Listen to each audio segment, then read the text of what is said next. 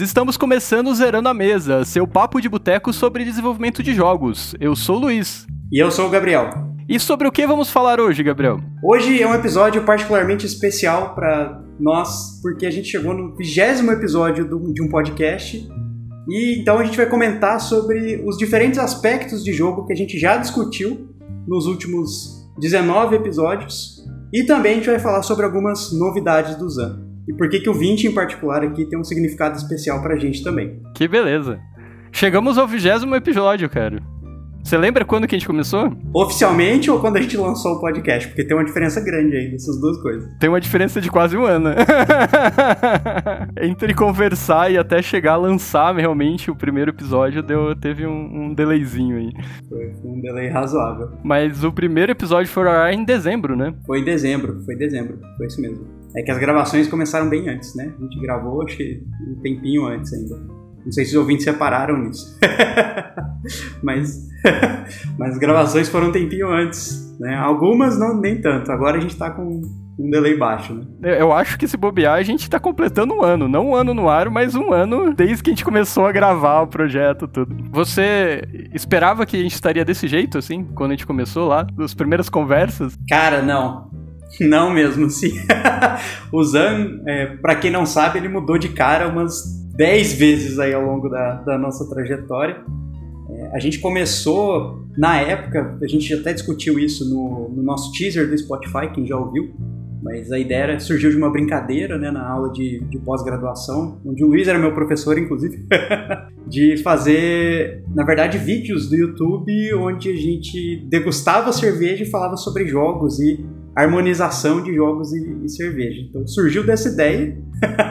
Luiz está com a cerveja na mão para demonstrar, obviamente, trazendo as raízes dos anos. a gente começou com essa ideia, depois a gente mudou por um tempo para um podcast com uma ideia um pouco mais científica, né? Acho que essa versão do Zan nem, nem chegou aí pro ar, né? Nem teve vida útil, vamos dizer. O mais próximo que a gente chegou disso foi o nosso primeiro episódio, mas ainda assim era para trazer um contexto um pouquinho mais de pesquisa da área de jogos, já que tanto o Luiz quanto eu nós somos pesquisadores da, da área de jogos, né, doutorandos na área de jogos.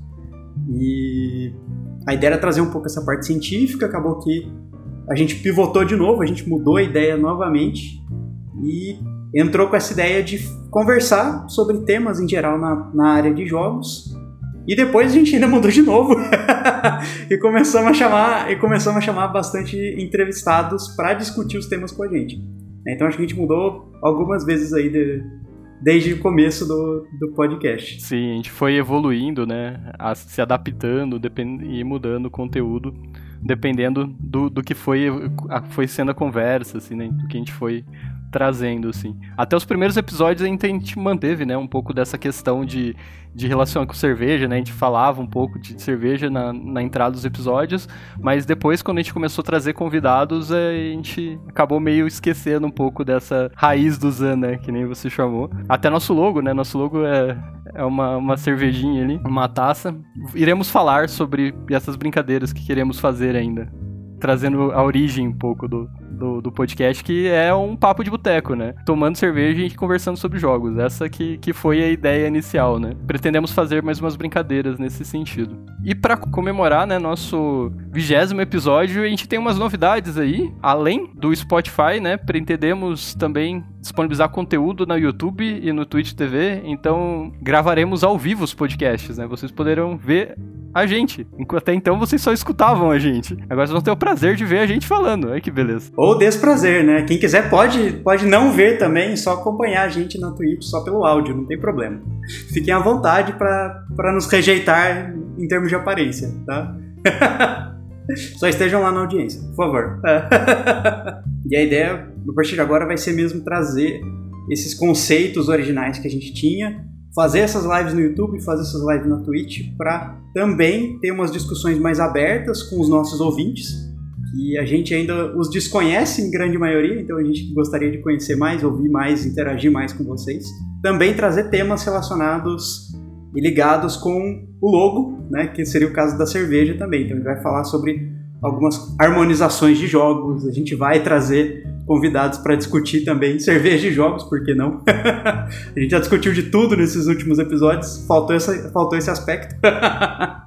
E esse é o que a gente vai, a gente vai discutir também. Tinha uma ideia até inicial, né, quando a gente tava falando esse papo de boteco, de, de jogos e cerveja, assim, que era tipo, quando passasse a pandemia, a gente realmente gravar em bares, né? A gente fazer uma brincadeira de gravar no bar mesmo. Só que infelizmente, né, continuou essa pandemia aí. E então a gente vai ter que trazer o boteco pro ao vivo aqui mesmo. Então trazer as pessoas pra gente tomar uma cerveja e fazer uma discussão de boteco, literalmente, cada um na sua casa, mas uma discussão de boteco como se fosse num happy hour ali, com todo mundo cervejinha e, e discutindo algum tema relacionado aos jogos. Para quem já ouviu nossos episódios até o final, né, sabe que depois que acaba o episódio, entra a musiquinha que o Gabriel às vezes canta, aparece cantando ali, em alguns episódios.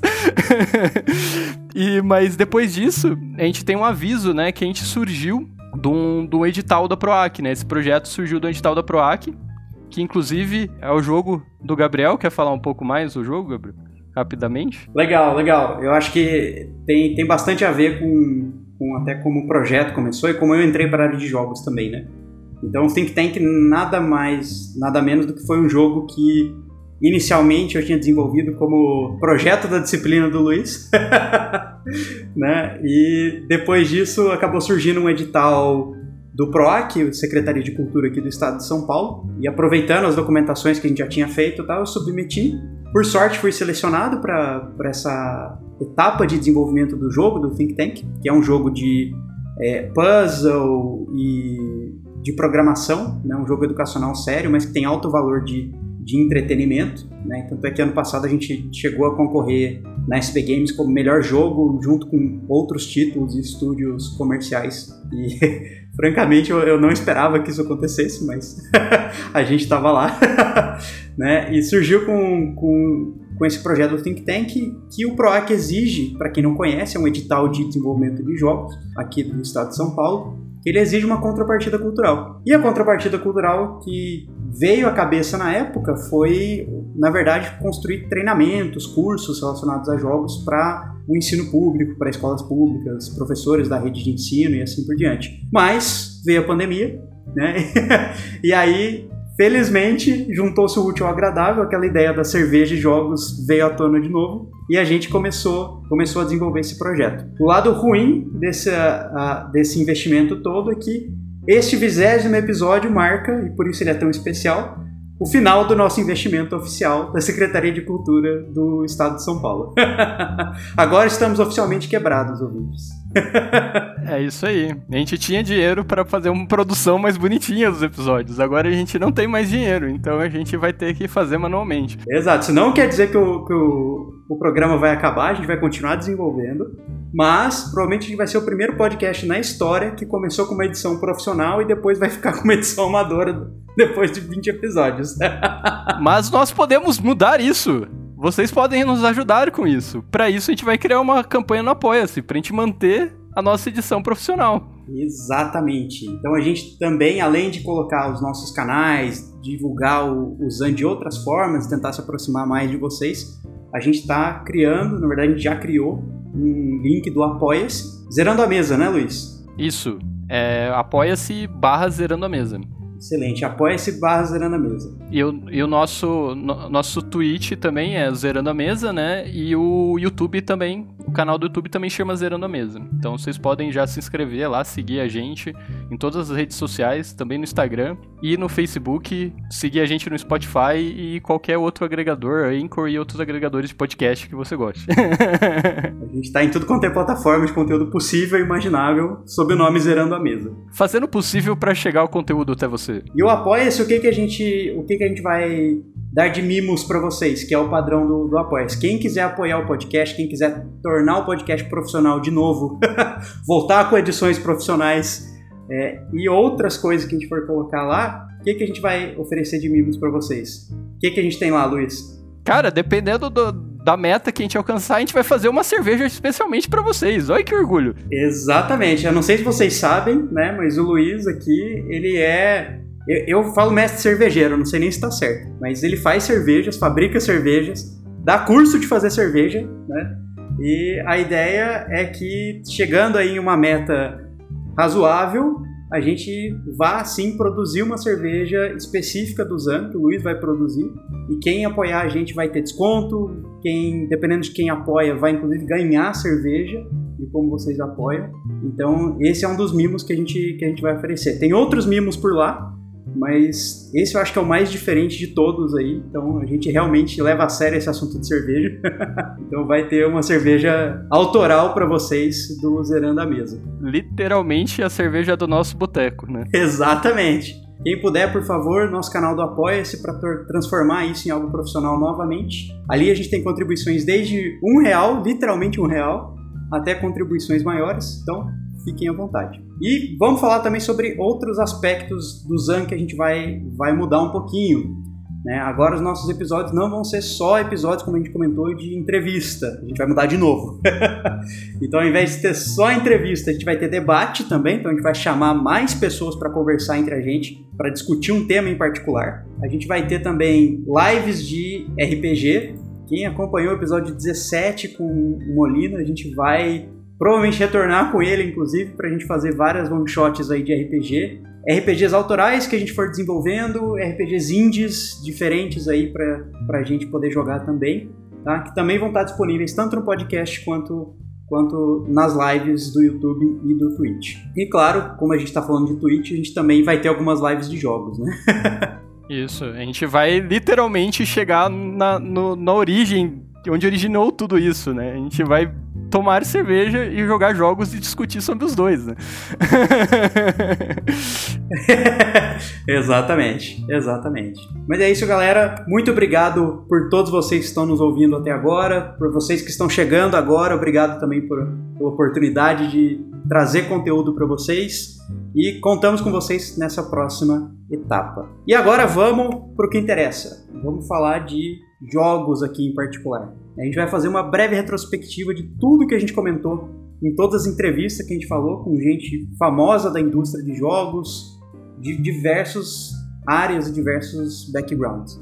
Então, bom, a gente começou falando basicamente sobre a evolução dos jogos, não foi, Luiz? Isso, nosso primeiro episódio é, foi a gente falou um pouco sobre a história dos jogos, né?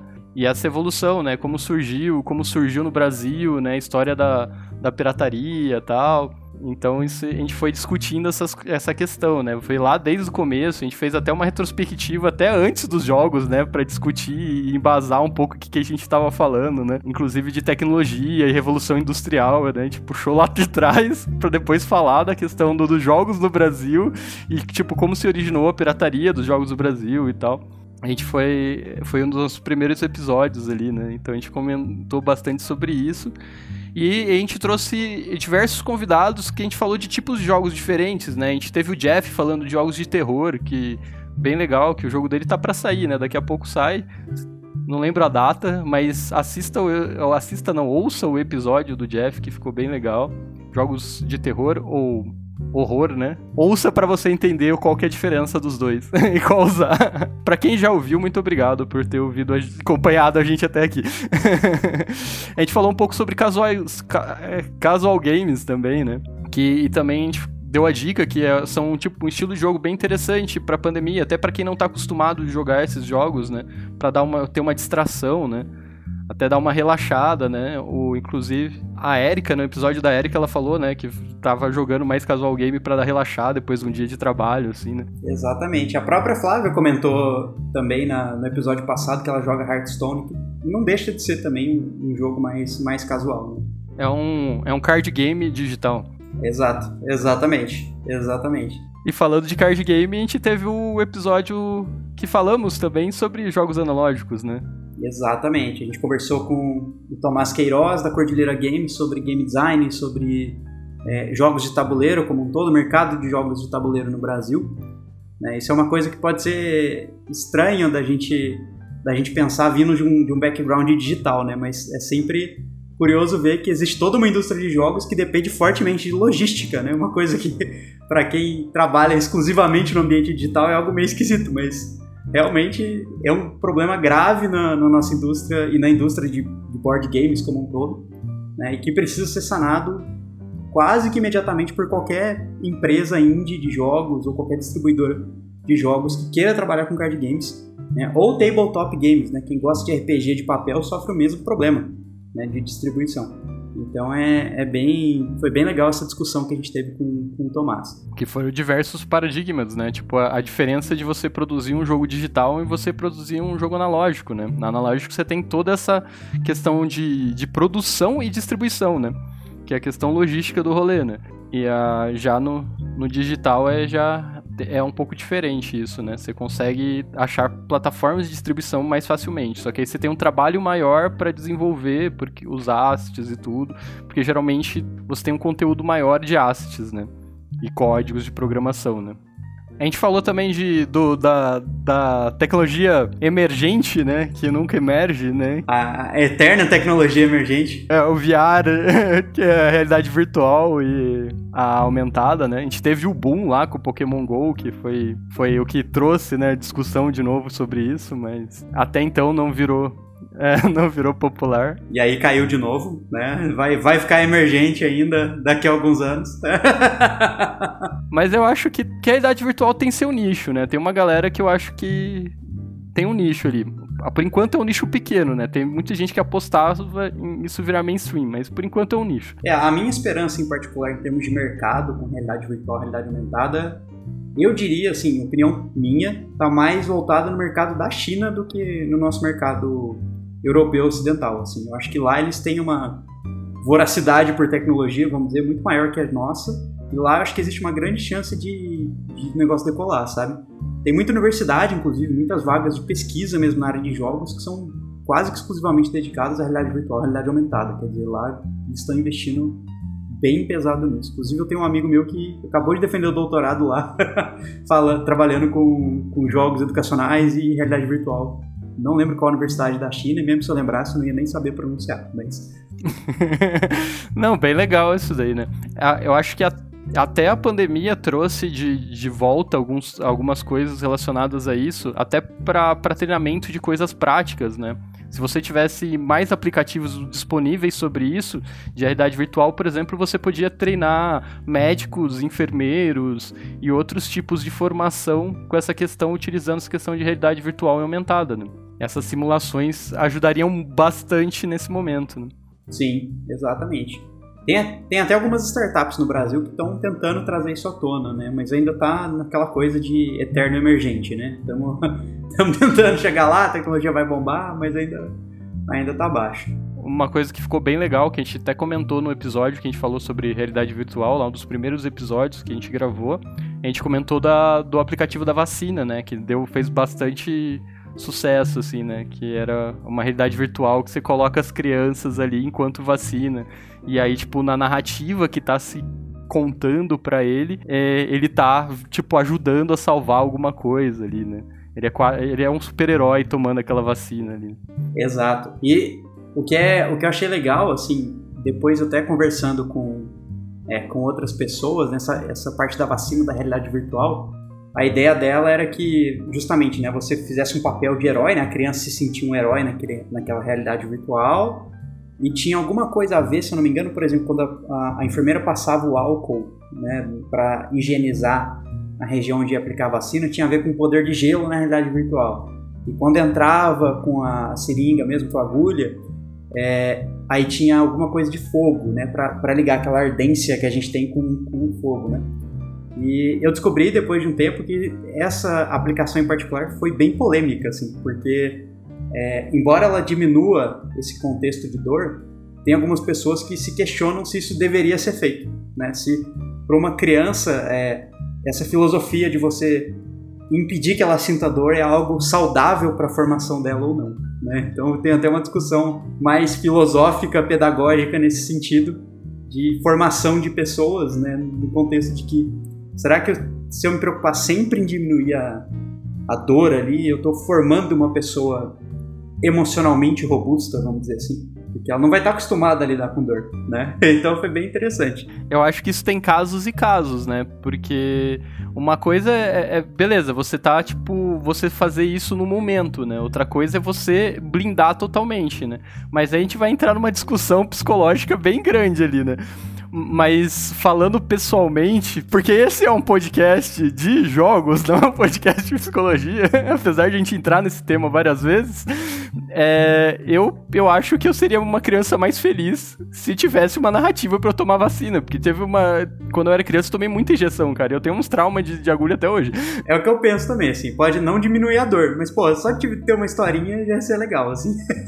Toda vez que eu, que eu tenho que tomar injeção é uma, uma desgraça, cara. Porque ainda volta, vem todo aquele filme de novo. Podia ser um filme mais feliz, assim, né? Nada, você vai passar a ter medo dos personagens do jogo também. Não vai ajudar. É que nem quando você põe sua música favorita como despertador. Né? No começo a gente sempre acha que é uma ótima ideia, mas depois vai, vai dar problema. Ou do toque, né? Quando começou, né, a, a, a, você poder colocar MP3, né, com os toques do celular, todo mundo colocava pref música preferida como toque do celular. Aí depois você não aguentava mais ouvir aquela música. então pode ter esse problema. Uh, mas esse, isso, isso da, de experiências, né, estéticas e de emoções ligadas a coisas que a gente viu, jogou, escutou, é uma coisa bem interessante, né? A gente, é, o episódio anterior, né, foi com a, com a Flávia Gaz, ela comentou, inclusive, né, que a mãe dela aumentava a experiência dos jogos, dando susto ou outras coisas durante o episódio diversas coisas contribuem para essa experiência, né? É, dependendo do jogo que a gente está jogando ali, a arte traz essa estética pra gente para ajudar a transmitir essa emoção que o jogo quer transmitir. Temos diversas experiências sobre isso, assim, né? E é isso, e, e até hoje a gente discutiu um pouco isso no episódio com a Thais Weiler, né? Que a, até a, o tipo de arte que você utiliza, né, pode, pode ser escolhida para passar uma experiência específica, né? Que nem eles comentaram que a, a Joy Masher, eles usam um estilo de arte retrô, no pixel art ali, né? E ela, ela comentou que isso casa muito bem com o tipo de jogo que, que, que, eles fazem, né? Que são jogos de precisão, jogos rápidos e tal. No, no outro lado ali, a gente também teve o, o episódio com, com o Rivers, né, que a gente falou bastante dessa questão de realismo, né, utilizando arte 3D e tal. Que foi um episódio que ficou muito marcado por a gente falar bastante sobre tomar banho. Falando sobre tomar banho também, né, a importância de tomar banho na indústria de jogos. Aquele, aquele episódio era pra gente falar sobre arte 3D, mas a gente acabou falando sobre habilidades essenciais pro para você trabalhar na indústria, não só de jogos, mas como uma indústria em geral, né? E uma delas é tomar banho. é, então, se, se, por acaso você tá novo na área de jogos, né, tá querendo entrar, tem uma entrevista em algum estúdio, alguma coisa, ouça esse episódio que a gente dá várias dicas de como passar numa entrevista de jogos, meio que indiretamente. né? a, a importância da comunicação interpessoal, né? De, de você é, saber conversar, né? Saber lidar com a equipe que são coisas muito importantes hoje para você trabalhar no mercado e trabalhar em equipe, né? E é o fato de você treinar isso com game jams, né? Que a gente falou bastante isso, né? Game jam ajuda bastante a você treinar essa em, em pouco tempo todas essa, essas habilidades, né? De você estar tá numa equipe, ter prazo para cumprir e todas essas outras coisas, assim. Então, recomendamos. É, participe de Game Jams. Essa é uma boa recomendação sempre. Outro aspecto importante, né, é dessa para ajudar nessa, nessa questão estética é o os efeitos sonoros, né? E as músicas dos jogos também. Nossa editora que o diga, né? é, a Dani, que é nossa editora, a gente tem um episódio gravado com ela também. Ela trabalha bastante com game áudio. Hoje a gente está inclusive fazendo outros jogos juntos também. Ela ajudou o Think Tank e também está fazendo outros projetos, é, como acho que o Mag Hero, acho que ela está terminando agora também. Vários outros projetos que ela trabalha na indústria indie aqui. E é legal porque a gente falou sobre som em outros episódios também, né? No próprio episódio que a gente falou de terror barra horror com o Jeff, a gente comentou sobre essa importância também. No nosso episódio de emoção também, em jogos, a gente comentou sobre isso. Né? O som ele tem um, uma característica muito grande de mover as pessoas, né? Áudio como um todo, as músicas como um todo. Game design não seria game design se a gente não soubesse aproveitar esse potencial do som de engajar pessoas, de entreter pessoas, de fazer pessoas se emocionarem de alguma forma, né? em todo o contexto de emoção, não necessariamente sair chorando para jogar um jogo, embora tenham jogos que façam isso, a gente comentou sobre eles, mas é, falar um pouco sobre também outras emoções que o jogo pode trazer. Né? Pode trazer um pouco de surpresa, um pouco de raiva, um pouco de é, honra, sentimento de honra, sentimento de orgulho. A gente consegue transformar isso com áudio, com, com a parte visual, com uh, a história. Né? Então foi, foi bem interessante a gente conversar sobre esses temas também. Todos os elementos dos jogos são importantes para con contribuírem com essa experiência, né? Essa experiência estética, essa emoção que a gente está querendo transmitir, né? Tanto a arte o... e a mecânica e até, tipo, a programação tem que casar tudo bonitinho pra dar aquela experiência completa pro jogador ali. E até nessa parte de desenvolvimento, uh, tem uma questão muito importante, que é a questão do feedback, né? Que a gente discutiu bastante sobre isso no episódio com a, com a Thais Weiler, que é a questão do, do feedback, né? No game design e, e, na programação também, né? Essa questão de você demonstrar claramente para o jogador o que, que ele está fazendo ali, o que ele está fazendo de certo, o que ele está fazendo de errado, para ele entender o, o, como que está funcionando aquele jogo, né? E o que ele tem que fazer, o que, que é certo, o que, que é errado, o que, o que não é, né?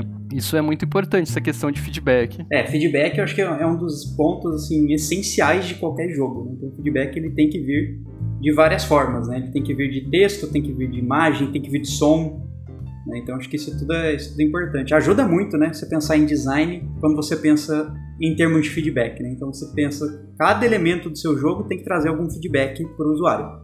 Ou visual, ou sonoro, ou os dois, né? ou textual mesmo. Então, sei lá, entrou um inimigo novo num Tower Defense que você está desenvolvendo.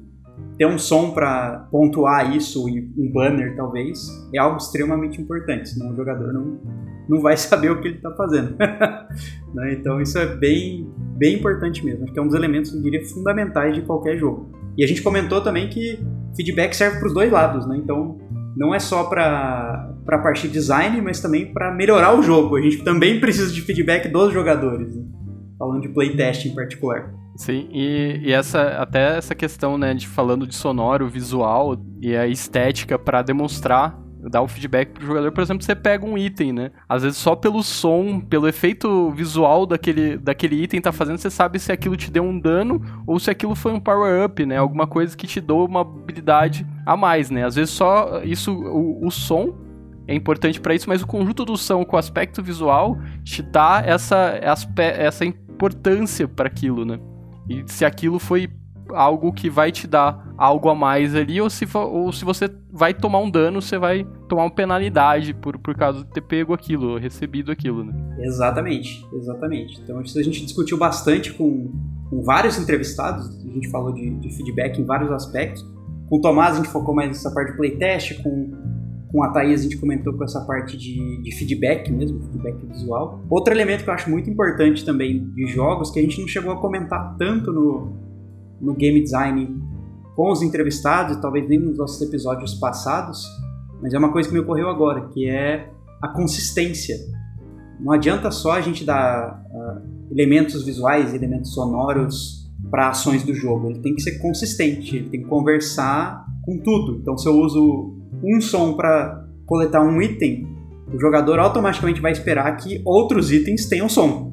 Se não tiver, ele vai imaginar que isso isso é um bug, isso é um erro, isso é um problema. Isso é uma coisa que parece óbvia, mas a gente tem que tomar muito cuidado pro, no desenvolvimento do jogo. Se a gente tem, sei lá, 50 itens, todos eles têm que ter som, todos eles têm que ter a mesma experiência estética que a gente propôs num item só, para que o jogador não se sinta decepcionado, vamos dizer, com a experiência, né? Então acho que isso também vale a pena falar para jogo. Sim, tem que ter uma harmonia ali, né? Todos têm que estar tá falando a mesma língua ali, né? Tipo, você tem que ter uma harmonia entre, entre o, o seu jogo, né? Tipo, que nem falou, ó, se o item ele tem todo um som, todos os itens vão ter. E isso também fala em questão de arte, né?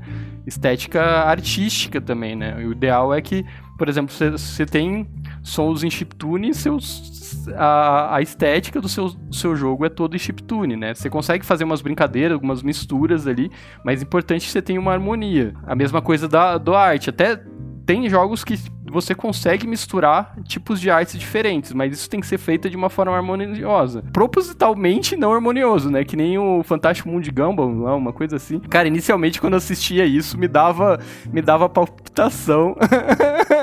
Porque é muito estranho a sensação de assistir aquela animação pela primeira vez, cara. Porque, tipo, tudo o que você imagina na sua cabeça que não deve fazer, eles fizeram, cara. Mas eles fizeram no, no, numa. propositalmente, de uma forma, no contexto deles, teoricamente harmônico. Mas a primeira vez que você vê, você tem um. Se você trabalha com isso, você tem um impacto negativo ali, né? Porque você fala, peraí, né? Que, que porra é essa? Tem um choque, né? Mas depois você entende a estética e acostuma, mas se você a gente não recomenda você fazer isso no seu jogo, a não ser que você saiba realmente o que tá fazendo. É, é, pode ser um tiro no pé muito grande. Então tomem cuidado com essa questão de harmonia e questão de consistência no jogo. É um erro básico, mas justamente por ser básico, às vezes ele pode ser muito fácil de, de se esquecer no desenvolvimento. Então acho que é um, um ponto que a gente não discutiu nos episódios, que eu acho que vale a pena a gente, a gente trazer para esse aqui. Feedback, consistência e harmonia, como o Luiz falou, pontos essenciais para o desenvolvimento do jogo. O que mais que a gente comentou, Luiz? Cara, a gente falou sobre várias coisas nesses episódios aí. É que esse cara não vai falar, não. Pega lá, ó. Pega a lista, entra na nossa lista de episódios.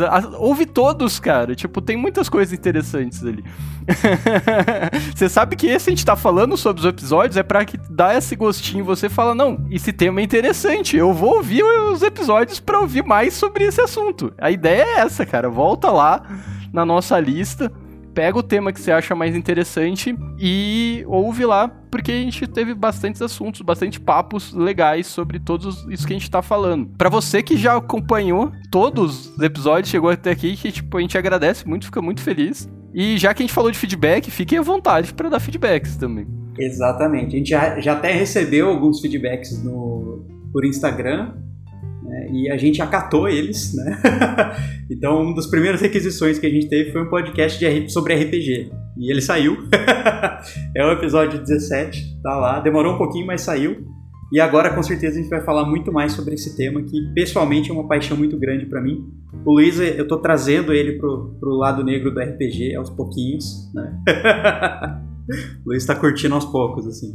É, não, não, é, é, é, divertido, assim, não, é que o problema do RPG é que você tem que achar um grupo para conseguir jogar, né?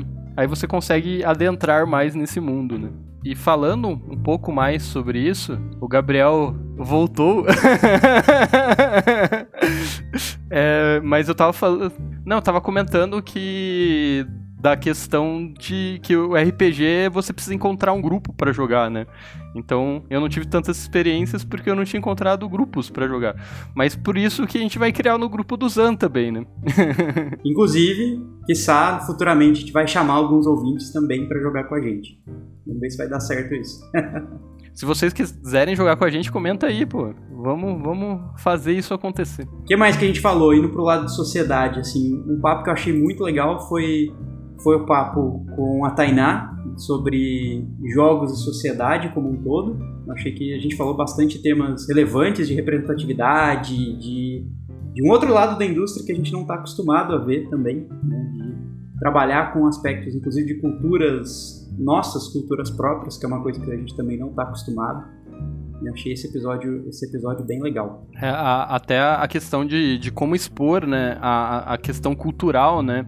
Através de jogos, isso que a gente falou no episódio junto com o Fábio, né, que a gente trouxe, ele trouxe a vivência de fazer jogos museais, né, jogos para exposições de museus, né? Então a gente trouxe essa aqui, como transformar a cultura em jogo, né? Tipo, abordar temas culturais em jogo.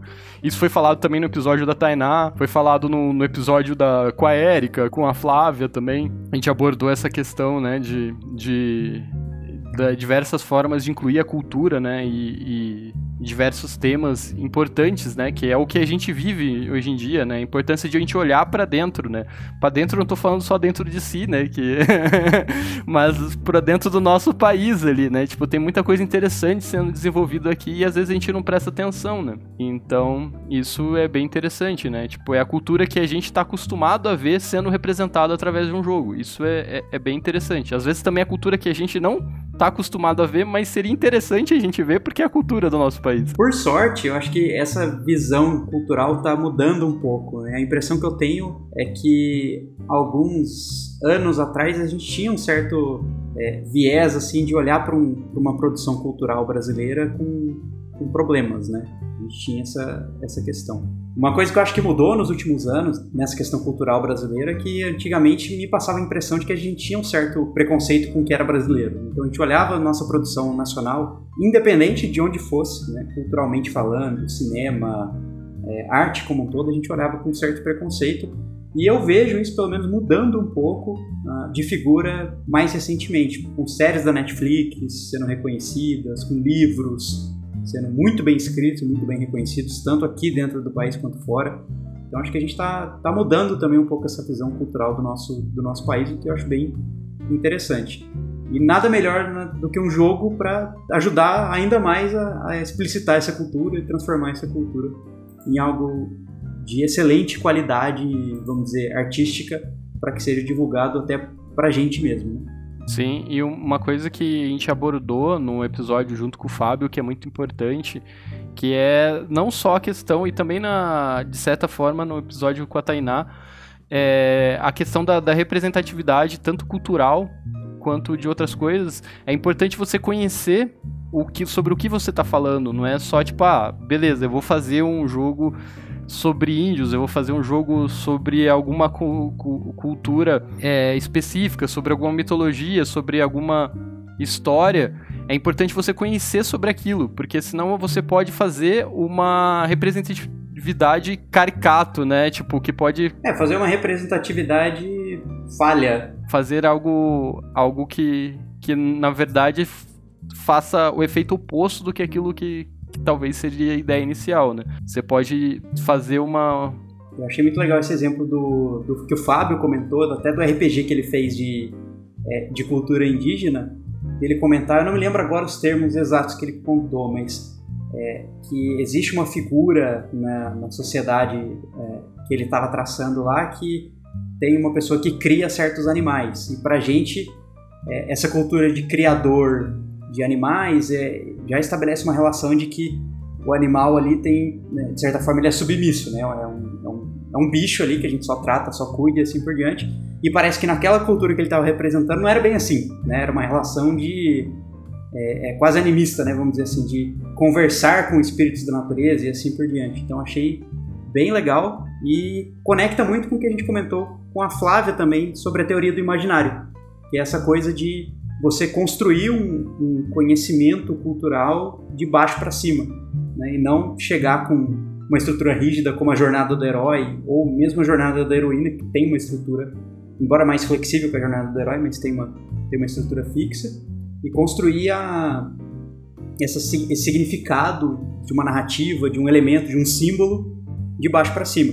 Eu acho que isso tem tudo a ver com a questão cultural, quer dizer, quando você vai estudar uma cultura, faz todo sentido você fazer uma certa etnografia dessa cultura, entender o que que os símbolos representam para ela, o que que como certos aspectos são considerados nessa cultura e assim por diante. Então achei bem legal que casou essa questão cultural com, com que a Flávia pesquisa, inclusive da teoria do imaginário de Duran, e casa também com o que o Marcelo fez, que a gente comentou também sobre as questões de religiões brasileiras e misticismo também misticismo tem muito essa questão de interpretação de símbolos e assim por diante. Eu acho que essas coisas se conversam 100%. E juro que não foi intencional, ouvintes, mas a gente conseguiu fazer essa, essa conexão aí ao longo dos episódios. Né? Então a gente tem uma boa parte dos nossos episódios passados trata um pouco disso, de como criar significado, entender significado de baixo para cima numa questão cultural. Quer dizer, será que um, um arco e flecha, por exemplo, quando eu estou fazendo um, um jogo de RPG ele tem uma representação padrão, mas quando eu estou fazendo um jogo que traz um elemento religioso, um elemento cultural, talvez ele tenha um outro significado, um outro simbolismo. Né? E a gente tem que se atentar para isso quando a gente está desenvolvendo um jogo que puxa muito esse lado de cultura. Isso eu acho que foi bem legal que a gente comentou nos, nos últimos episódios também.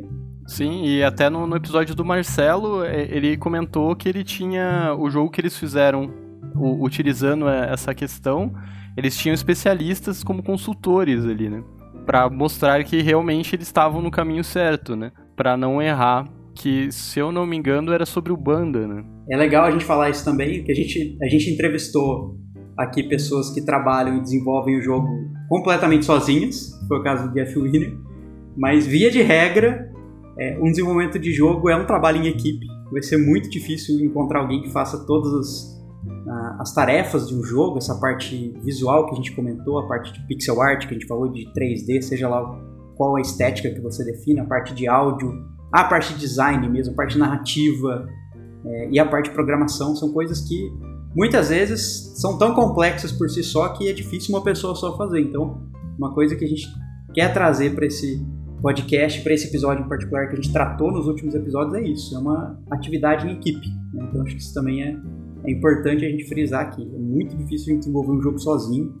Vocês, ouvintes, estão desenvolvendo um jogo sozinhos, mas tentem achar alguém que apoie vocês de alguma forma. Nem que seja uma ideia na narrativa, uma mudança na estética, ou assim por diante. Ajuda bastante. E isso casa bastante com os experts que Luiz estava comentando também, né? Um expert cultural precisa ser chamado para para fazer jogos culturais e jogos artísticos nesse, nesse contexto de cultura e religião. Porque a gente não sabe tudo e provavelmente não vai saber tudo. Então acho que é importante trazer mesmo esse pessoal.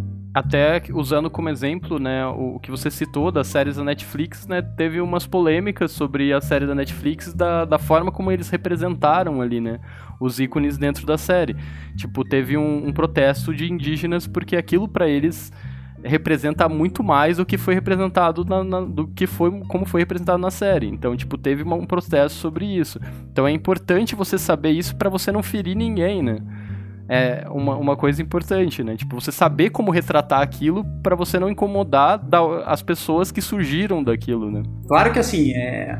o que a gente tá dizendo aqui não é não, não de... nunca você vai desagradar alguém, mas é principalmente em tópicos de cultura e religião a gente tem que tomar um, um cuidado extra, eu diria, porque são crenças muito arraigadas nas pessoas. Então a gente tem que ter um certo tato aí na hora de, na hora de lidar com essas informações. E eu pessoalmente acho fantástico ter que aprender uma cultura nova para fazer um jogo. muito legal. Usando as considerações finais da Thais Weiler lá, é busquem conhecimento, né? busquem conhecimento.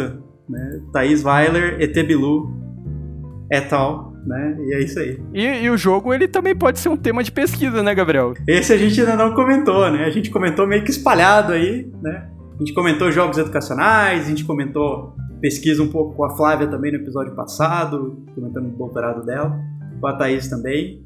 Mas é um episódio que ainda tá pra, pra gente fazer, comentar um pouco com a Érica também. Olha só, a gente chamou muito doutor em doutor e mestrando em, em jogos, hein? A gente precisa discutir ainda isso mais profundidade, né? A área de estudos de jogos também é uma área que está cada vez crescendo mais. E em diversos aspectos, não só no aspecto artístico, mas no aspecto técnico também. Quem é programador, quem é desenvolvedor, quem trabalha com essa parte técnica. Tem surgido artigos, inclusive eu li alguns até essa semana, bem interessantes de é, geração de jogos automática através de inteligência artificial. Então, você automatizar até o papel do game designer. Né? Isso era uma coisa que antes não se discutia, que hoje está se discutindo, se pesquisando. Embora seja uma tarefa muito complexa, hoje em dia está em pauta. Então é algo bem legal também de, de se estudar. Jogos tem uma infinidade de coisas que a gente pode trabalhar e mesmo dentro da área de pesquisa, é uma coisa que explode para todo quanto é lado. Assim. e, a gente tá falando tanto de jogos ali. Quais jogos te marcaram, Gabriel? Durante sua trajetória? Cara, jo jogos que me marcaram, vamos lá. A gente, a gente, comentou, a gente tinha conversado um pouco antes de gravar esse episódio, né? Sobre jogos que fizeram a gente trabalhar com a área de jogos, né? Pra mim, o meu jogo que fez eu trabalhar com a área foi o Think Tank, que foi um jogo que eu propus, caiu o financiamento, a gente foi fazer e acabou tendo até vários reconhecimentos além do que eu esperava. Então esse foi certamente o jogo que me fez trabalhar com a área de jogos. Eu literalmente larguei meu emprego antigo por causa desse jogo, então não posso deixar de mencionar ele. Agora, jogos que me marcaram como um todo, assim. É, eu brincava muito, não posso nem dizer se é um jogo exatamente, mais uma engine, né? Mas eu brincava muito com RPG Maker quando era adolescente, assim, criança adolescente. Eu adorava programar aquelas coisas em, em RPG Maker jogava muito jogo de RPG Maker, então coisas de Dragon Ball Z, que é, fã fazia, jogos ali. Eu adorava jogar esses jogos, achava muito legal. Sempre fui fã de RPG. Agora, o jogo que mais me marcou mesmo, assim, não é um jogo tecnicamente digital e nem tipicamente analógico, né? Quando a gente pensa em analógico, a gente pensa em board game normalmente. Para mim, o que mais me marcou até hoje, né, certamente foi o D&D, Dungeons and Dragons, né? Foi o que me ajudou a, a, cair de cabeça assim, na área de jogos e me apaixonar loucamente pela área. E ouso dizer, inclusive, que me ajudou muito em termos de falar em público, de interpretação, de raciocínio rápido, assim, de ter essa, essa flexibilidade cognitiva, vamos dizer assim, de pensar numa situação totalmente impossível de se sair ali, ser um pouco criativo para sair dessa situação. RPG me proporcionou bastante isso, eu acho que foi o que mais me marcou. E o seu, Luiz? Cara, então, começando que nem você começou assim, né? A gente conversou até sobre isso em alguns episódios, assim, né? Tipo, jogos que me trouxeram para a área de jogos. Pensando agora, naquela época eu não necessariamente, não sei se eu sonhava em trabalhar com isso, mas era, era, era pelo menos era algo, algo divertido de se fazer ali. Que eu, eu comecei a brincar com essas modificações de jogos, né? No CS 1.5, quem, quem é velho vai se identificar ali. CS 1.5. Tá, tá, entregando a idade aí, ó. CS 1.5, cara, eu fiz, fiz mapa pro CS 1.5, fiz uns mods lá, tipo, cheguei a fazer algumas brincadeiras com o CS 1.5 era divertido fazer mapa, cara. Eu fazia mapa de todos os lugares que eu trabalhei, assim. Agora eu posso falar isso, né? Eu acho. e a gente jogava no trabalho, né? Ou depois do trabalho.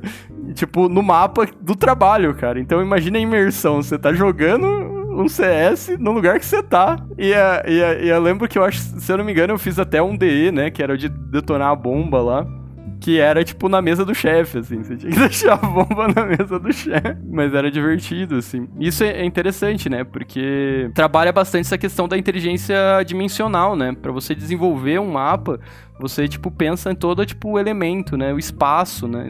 Inteligência espacial, né? E uh, aí eu também cheguei a fazer, brincar com, com brincar com uniformes, escalações de, de PES e FIFA, assim. Então você fazia um patch para mudar a escalação. Aí para mudar a escalação você tinha que fazer uma pesquisa de quem que eram os jogadores do atual lá e tal, e fazer todas essas coisas. Era, era, era um passatempo ali que, que, que você acabava trabalhando outras coisas, né? Igual você comentou do, do day dele. Isso é bem divertido, assim. E uh, aí jogos, cara, tipo um, jogo lembrando agora, eu lembrei do o, o, GTA, GTA top top down, cara. Você chegou a jogar de GTA top down? Ah, o primeiro GTA. Lembro. Joguei, eu adorava aquele jogo, cara. Aquele jogo era muito bom, né? Cara, era, era é muito bom, cara. Lembrando agora, eu joguei bastante aquele jogo. E um outro jogo que era. Fazia, fazia um som muito gostoso quando você passava por cima das pessoas, assim, ó. É, aquele som de tomate amassando, assim, né? Era muito bom. Tinha um negócio muito politicamente incorreto que se você conseguisse matar todos os monges, você ganhava muito ponto, assim, né? Tipo, pegar todos de uma vez. É, GTA sendo GTA, né? Mas o outro de modificação, que a gente até comentou em um outro episódio, eu não lembro qual é, que é o Mugen ou Mugen, que tipo você fazia modificações de jogos de luta, assim. Surgiu bastante jogos interessantes disso. Nossa, eu jogava bastante desses também. Era bem legal. eu, eu, lembro que eu jogava o Super Mario contra o Superman, cara. o desafio dos supers e foi, foi divertido, cara. Eu lembro que, nossa, eu joguei bastante jogos, tipo, de problema é difícil lembrar agora, mas é de, que mais relacionado com a área é a questão do do CS mesmo, que eu lembro que joguei e fiz mapas. E, a, e até antes de, de, começar o episódio, a gente estava brincando algumas coisas do YouTube, já que estaremos no YouTube, né? A partir do, do episódio 21 ou a partir desse? Teoricamente, já estamos no YouTube, né? Mas como vocês vão ouvir esse episódio gravado, não vai dar para vocês irem lá e comentarem com a gente ao vivo. Exatamente. Mas a partir do 21 vão poder. E uh, aí eu encontrei um jogo lá que eu nem lembrava mais, que era o, eu fiz um jogo, uma versão digital do Pinoball, cara. Não sei se vocês já jogaram Pinoball, aquele jogo que tem uns preguinhos numa tábua de madeira imitando um campo de futebol e times assim, aí você bate na bolinha para fazer gol. Então, se não foi o primeiro, foi um dos primeiros jogos que eu fiz na vida. Olha que legal. Há mais ou menos, eu acho que foi pelo menos, é, quanto que era? Era uns 8, 9 anos que tava lá atrás. Eu tenho uma história engraçada sobre essa coisa de pinoball, cara. Eu já desmaiei jogando pinoball. Assim. Mas como assim? Não sei explicar, cara. Eu tava, eu tava na escola, acho que é ensino fundamental ainda, ensino médio. A gente tava jogando assim, aí tipo, eu tava me sentindo mal, não sei o quê. Aí eu terminei de jogar, tipo, um amigo meu foi jogar, diz ele, eu não percebi nisso, né? Pra mim, na minha cabeça, assim, eu fechei o olho, eu acordei, tipo, eu tava no chão, assim, tipo, com a cabeça doendo pra caceta. Diz o meu amigo que, tipo, a moedinha que ele tava usando para bater a, o pinoball, tipo, saiu do. Saiu do, do board, assim, bateu na minha testa. E aí. coincidentemente, enquanto eu desmaiava. Assim, é. Coincidentemente. Coincidentemente. Não, jamais saberei se isso é verdade ou não. É. Pinoball é um jogo violento. Tomem cuidado, crianças. Não façam isso em casa. isso traz uma, uma reflexão interessante, né? Como que essa questão lúdica, assim, e, e narrativa. Tipo, você pega uma tábua, enche de pregos, joga uma moeda ali e você desenvolveu um jogo, né? E tem outra, diversas outras coisas que você pode brincar, assim, né? Tipo, a, a, a gente cai até em Yuzinga ali, né? Que, tipo, os objetos dentro do círculo mágico criam um outro sentido, né? É, cara, quer ver um exemplo claro que tá aí há mais de, sei lá, dois mil anos? O Go, né? É um bando de pedrinha colorida, né? Que você põe num, num tabuleiro quadrado e tipo, tem jogadas muito complexas e até hoje a inteligência artificial não consegue jogar muito bem esse jogo, né? Então... é um negócio bem, bem interessante, assim. O potencial do jogo que tem de, de realmente né, entrar num, num, mundo imaginário ali e trazer significado e complexidade com uma coisa que, né, se você olha friamente, é uma tábua e uma pedra. Não uma, né? 64, mas enfim. Enfim, é, é bem, bem legal mesmo. Não, o próprio RPG, que você não precisa praticamente de nada para jogar, né? Você precisa da sua cabeça e é isso aí. Lápis e papel, Dados opcionais, a gente comentou isso no episódio do RPG, não precisa de dados. então. E, e, dependendo do sistema, você não precisa nem de lápis e papel, cara. Que nem tipo, a gente falou de, de modelo simples ali que você jogar no par ou ímpar e com uma história já pré-definida e você tem objetivos para percorrer ali, né? Se for um, um, um ciclo curto ali, né? E você falou de jogar hoje, cara. Tipo, ultimamente tá difícil jogar, cara. Cê, cê, essa vida de professor, estudante e ter é, tá tá tá tá meio pesquisador, fazedor de cerveja. Até cerveja faz tempo que eu não faço, cara, sacanagem. e você, você tá, tem jogado alguma coisa? Cara, eu tô ferrado com artigos aqui, publicações também, mas eu tenho jogado alguns, né? Eu achei bem legais. Um é o Skyrim, por uma paixão grande de RPG, então tô rejogando ele com infinitos mods. tá sendo bem, tá sendo bem legal. É, o outro é o Disco Elysium. Eu não sei se a gente já comentou sobre ele em outros episódios, mas é um jogo que vale a pena. Primeiro pela estética, eu achei fantástica a estética de pintura, bem diferente que eles, que eles trazem. Segundo pela história, né, eles são um jogo muito ácido, assim, os desenvolvedores fazem um jogo muito ácido, então eles, eles falam mal de quase tudo que você possa imaginar, né? Religião, é, orientação política, né? eles, e, e eles, é, eles destroem os dois lados, né? então acho que é muito legal. Então, se eles vão destruir religião, eles também vão destruir a falta de religião. Se eles destroem, sei lá, comunismo, eles também vão destruir o capitalismo. Então, achei bem legal. Esse eu joguei também esses dias atrás, faz um, alguns dias já, mas agora que você falou, eu lembrei que eu joguei Disque Elysium também. E, é, e é, é, bem, bem interessante, assim. Ele é um RPG do mundo real, né? Ele não é do mundo fantástico. Exatamente. Achei muito legal, muito legal. E tem um outro que é de simulação que eu tenho gostado bastante também, que é o Oxygen, Oxygen Not Included, né? Que eu achei muito legal também. Que é uma de simulação de colônia espacial com animações bonitinhas. É, eu achei os comandos dele até bem complexos, para ser sincero, viu? Eu não esperava isso de um jogo de simulação com aquela estética. Né? A gente comentando de harmonização, eles harmonizaram duas coisas bem diferentes, que botaram uma estética muito cartunesca, bonitinha, tal, cute, assim, a, a estética, só que o gerenciamento eu achei bastante complexo, assim, você tem uma interface de gerenciamento com infinitas visões, coisas para construir e assim por diante, que eu achei que quebrou um pouco, assim, mas combinou, harmonizou daquele jeito não harmonioso que você comentou. né? Aquela coisa, o cara soube aplicar bem coisas antagônicas ali no mesmo, no mesmo jogo. Mas foi, foi bem legal de ter jogado esse jogo. Foi o Gumball lá. foi um, um jogo estilo Gumball. E você tem visto alguma coisa que você acha interessante, sim, de, na, no mundo dos jogos que você quer indicar para os nossos ouvintes? Cara, assim, pessoalmente, eu vi de legal, assim, nas últimas semanas, vamos dizer, dois jogos que eu acho que estão crescendo cada vez mais. Um é o Loop Hero, tá crescendo bastante em sucesso. Eu acho que por vários motivos, mas para quem trabalha com game design é um jogo que vale a pena dar uma olhada. Eu pessoalmente ainda não joguei, mas eu já li várias reviews a respeito e tal. Porque ele, ele pega uma mecânica comum, que é essa de loop, uma mecânica de loop que também está dentro do jogo, qualquer tipo de jogo, e, e, ele constrói em cima da mecânica de loop de um jeito bem diferente, que eu pelo menos não vi em outros jogos, achei bem legal. E ele traz a estética bem simples também, bem simplista, então eu, eu achei legal também de analisar por essa ótica. E tem o Valheim também, que está é, crescendo inacreditavelmente, feito por um estudo indie de acho que cinco pessoas, não lembro de qual país, está ganhando muito, muito dinheiro, fazendo muito sucesso trazendo um jogo com cultura nórdica. Inclusive, é, com aquela questão cultural que a gente comentou, parece que eles tiveram um esforço extra aí em representar culturalmente a, a, cultura nórdica de forma melhor, assim. Então acho que foi bem legal também, é bem legal de analisar o jogo nesse sentido. Então são as duas coisas que eu recomendaria. Cara, eu não vou recomendar nada. Fiquem em casa, usem máscara, PFF2 ou N95. É, tomem água, isso é importante se hidratar. O que mais? Façam exercícios também e, e tomem vitamina D. Exato, que as duas coisas parecem diminuir a gravidade do, do vírus. Pra, pra, pra, pra gerar vitamina D, você tem que tomar sol. E você pode fazer reposição também, mas para fazer reposição, consulte um especialista. Mas tem, tem um jogo também que tá caindo na graça do público, que é Fall Guys, né? Com, com perdão do trocadilho, Fall Guys eu nem sei como tá ultimamente, assim, mas também tem, tem feito bastante sucesso, né?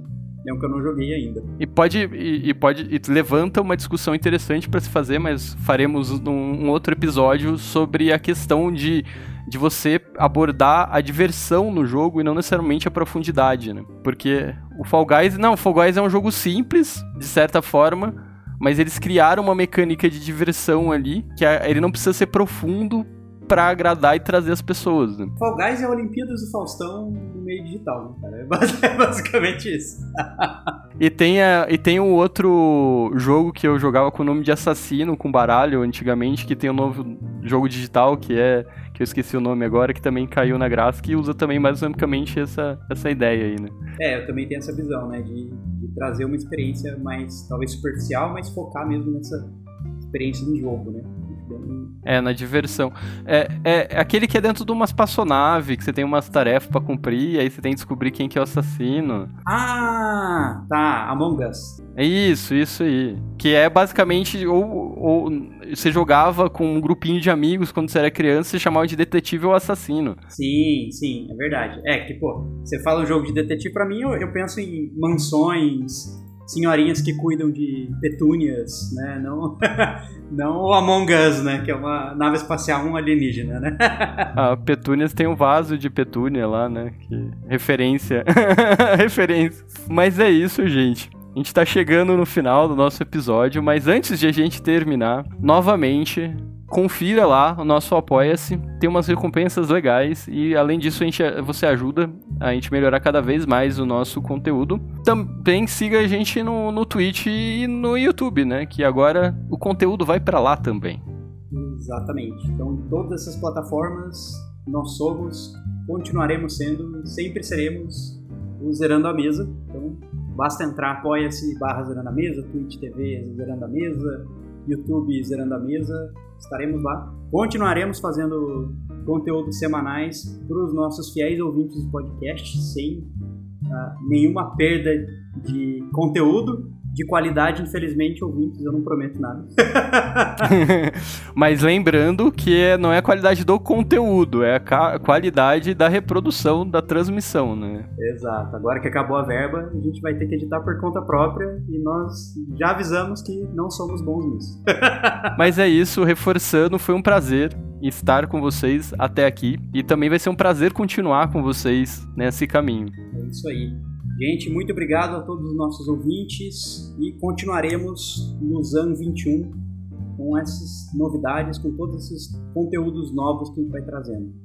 Então, muito obrigado a todos e até a próxima, ouvintes. Até mais, valeu! Mensagem da editora: Gente, apoia o Zerando a Mesa no Apoia-se que eles são legais, eu prometo.